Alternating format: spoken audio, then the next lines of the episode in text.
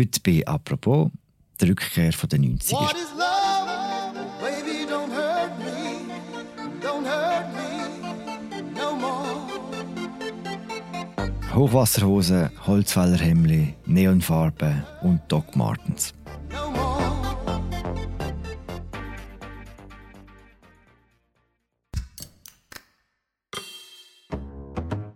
Junge Erwachsene laufen heute um wie junge Erwachsene vor 20 Jahren. Da fragt man sich vor allem eins. Warum? Das sagt mir nicht Dani Cosma. Bei «Apropos», sie arbeitet beim Zürichbund vom Dagi, präsentiert den Podcast «Tagesanzeigerin» und ist modisch immer auf der Höhe. mein Name ist Philipp Loser. Sali Annik. Hoi Philipp.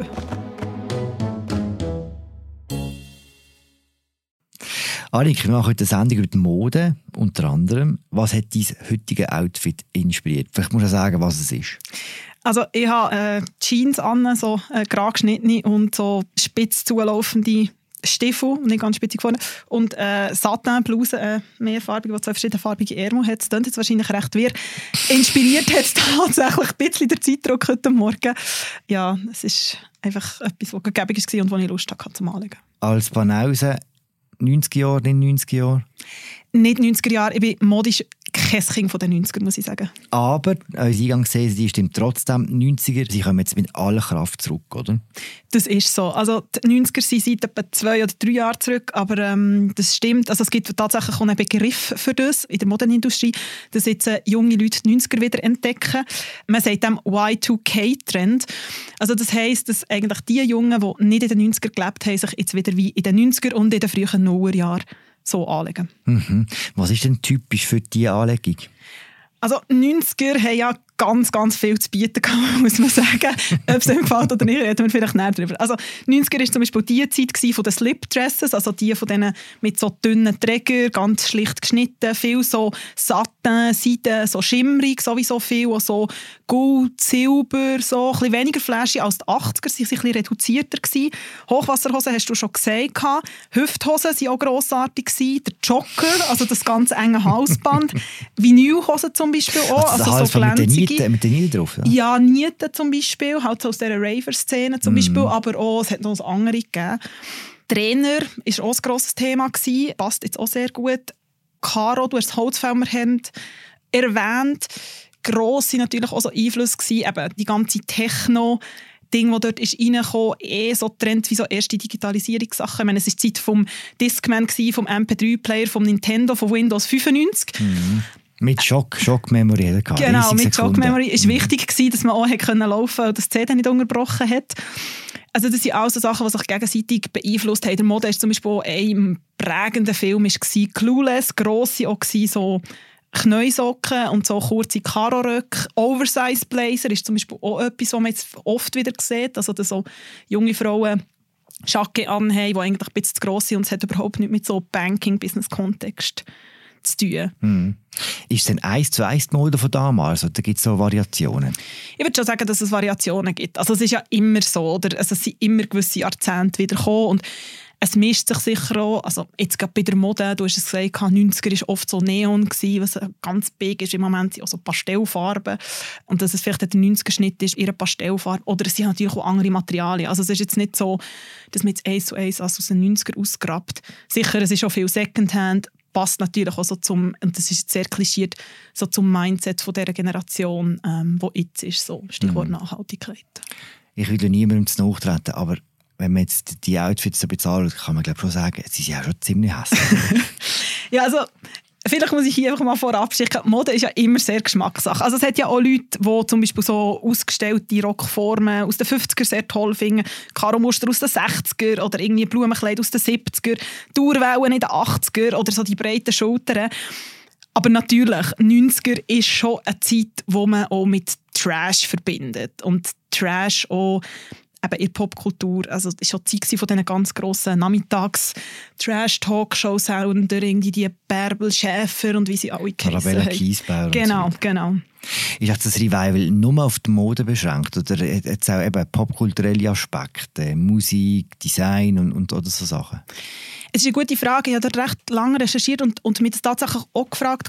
Interessanterweise gibt es bei der Musik zum Teil so Tendenzen, die, die auf das verweisen. Also ich habe ein Beispiel gefunden, das recht anschaulich ist. Es gibt die sehr bekannte 19-jährige Sängerin Olivia Rodrigo und die hat ein neues Album rausgebracht, «Sour» heisst es. Und hat Courtney Love, die Witwe von Kurt Cobain, Stichwort 90er, sich öffentlich dazu geäußert, dass Olivia Rodrigo ihr Albumcover sozusagen gekupfert hat von der Courtney Love aus irgendwie 1994. Mhm. Also da hat sie wie gemotzt, dass man quasi sich kapiert, oder Genau, genau. Und sonst ist es aber noch interessant, also bei der Popkultur sieht man schon, dass jetzt halt gerade Gen Z, also die nach 1996, 97 Geborenen, sehr kritisch darauf zurückschauen. Eben, ich habe die Talkshows erwähnt, ich meine, die waren sehr grenzwertig, was dort ist besprochen worden. Ein anderes Thema sind zum Beispiel auch so Serien aus den 90er. Ein bekanntes Beispiel ist Friends. 2018 ist Friends auf Netflix gekommen. Es hat so einen Mini-Shitstorm gegeben, dass ganz viele junge Leute, die Friends nicht in den 90er gesehen haben, gefunden haben, hey, geht's noch? Weil halt, es gibt homophobe Sprüche, es gibt Fat-Shaming, es gibt zum Teil rassistische Sprüche. Und die wie so gefunden haben, hä, also was läuft genau bei euch?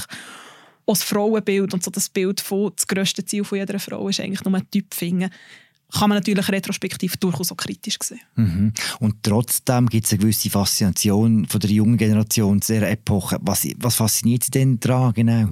Also was Ihnen jetzt genau gefällt, müssen wir sich glaube ich, selber fragen. Aber es gibt wie verschiedene Ansätze und verschiedene Theorien. Also eine Beobachtung ist, dass die Mode vor allem oder oft von jungen Leuten gedreht worden sind, die nicht in den 90er in dem Sinn gelebt haben, vielleicht in den späten 90er geboren sind, in den frühen 90er Jahren. Und es gibt so andere allgemeine Einflüsse, wo man vielleicht muss sagen, wie Trends ist immer so das Wort, entstehen. Aber viel von was bei Zara und H&M und bei den Fast Fashion Riesen hängt, ist natürlich inspiriert auch von was auf internationalen Laufstegen in Paris oder in Mailand gezeigt wird, weil die Fast Fashion Riesen sind sehr gut im Abkupfern.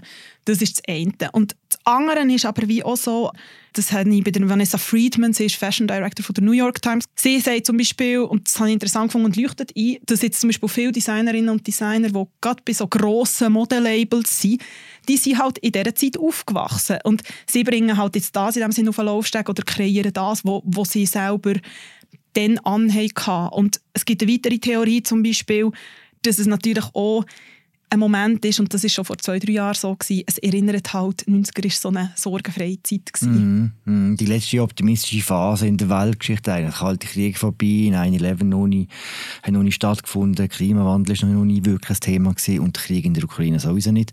Also es ist so ein bisschen die Sehnsucht nach Schönheit und Einfachheit und Frieden. So. Gleichzeitig muss man natürlich sagen, ist das so eine Verklärung, weil es hat auch in den 90er mitten in Europa Krieg gegeben, der Jugoslawien-Krieg. Mhm.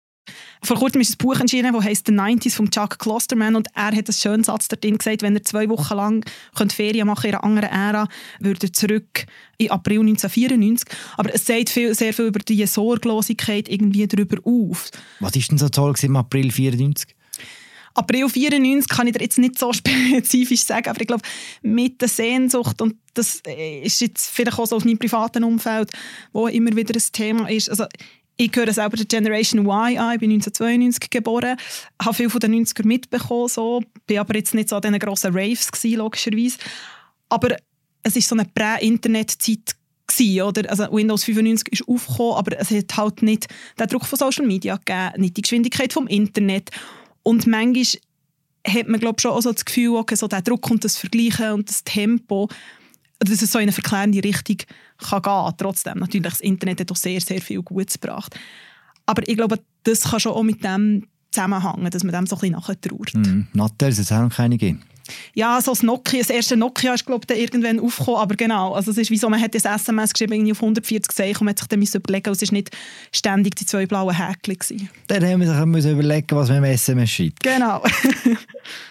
Wir reden jetzt darüber, wie junge Menschen von heute sich Kleiderstil von, von damals bemächtigen. Und das ist ja nicht das erste Mal, was so etwas passiert. Gibt es eine Erklärung dafür, warum sich Kleidertrends immer wieder wiederholen? Warum schon unsere Eltern gesagt haben, ja, mit dem sind wir auch schon rumgelaufen und das könnten die auch noch im Kleiderschrank wieder holen.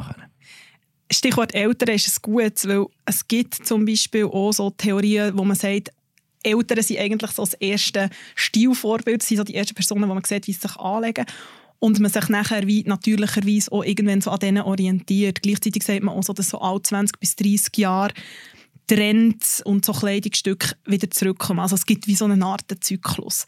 Natürlich, es ist immer adaptiert, es gibt neue Techniken, es gibt neue Stoffe, es gibt neue Farben. Und das andere, habe ich interessant gefunden, ist vielleicht ein bisschen steile Theorie.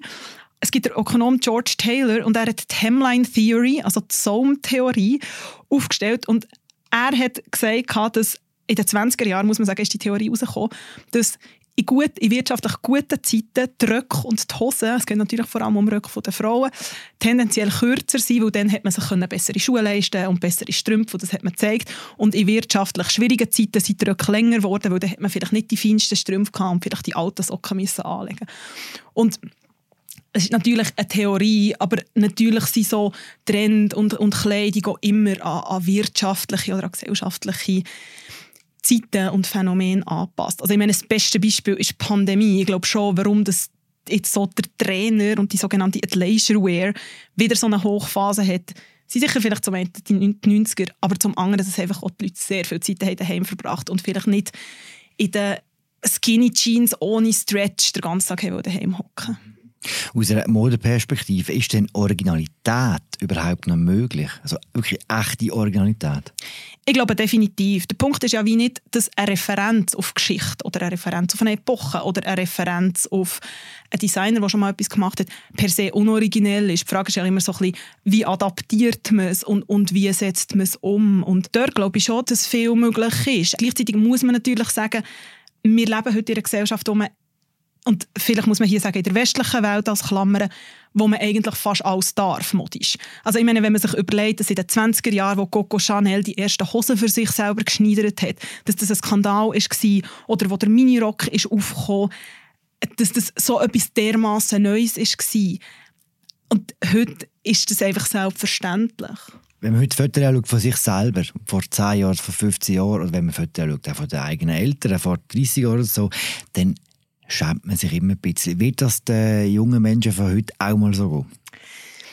Ich glaube, es kommt auch immer darauf an, wie alt man ist. Also ich glaube, ich würde mal sagen, so per se, so Jugendbilder schauen, glaube jetzt die wenigsten, also es ist immer sehr lustig, aber die meisten haben ja wirklich einfach nicht so gut ausgesehen in dieser Zeit. Das tut mir leid an dieser Stelle.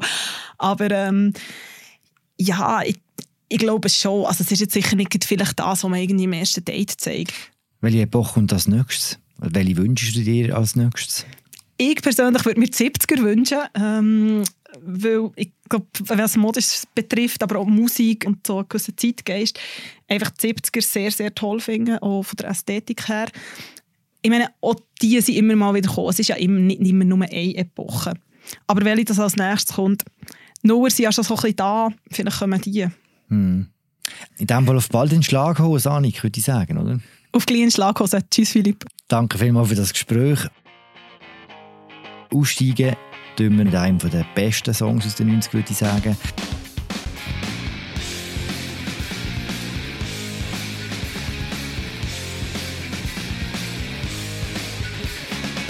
Das ist sie unsere Folge zu den 90er. Wir hören uns morgen wieder. Danke fürs Zuhören. Ciao zusammen.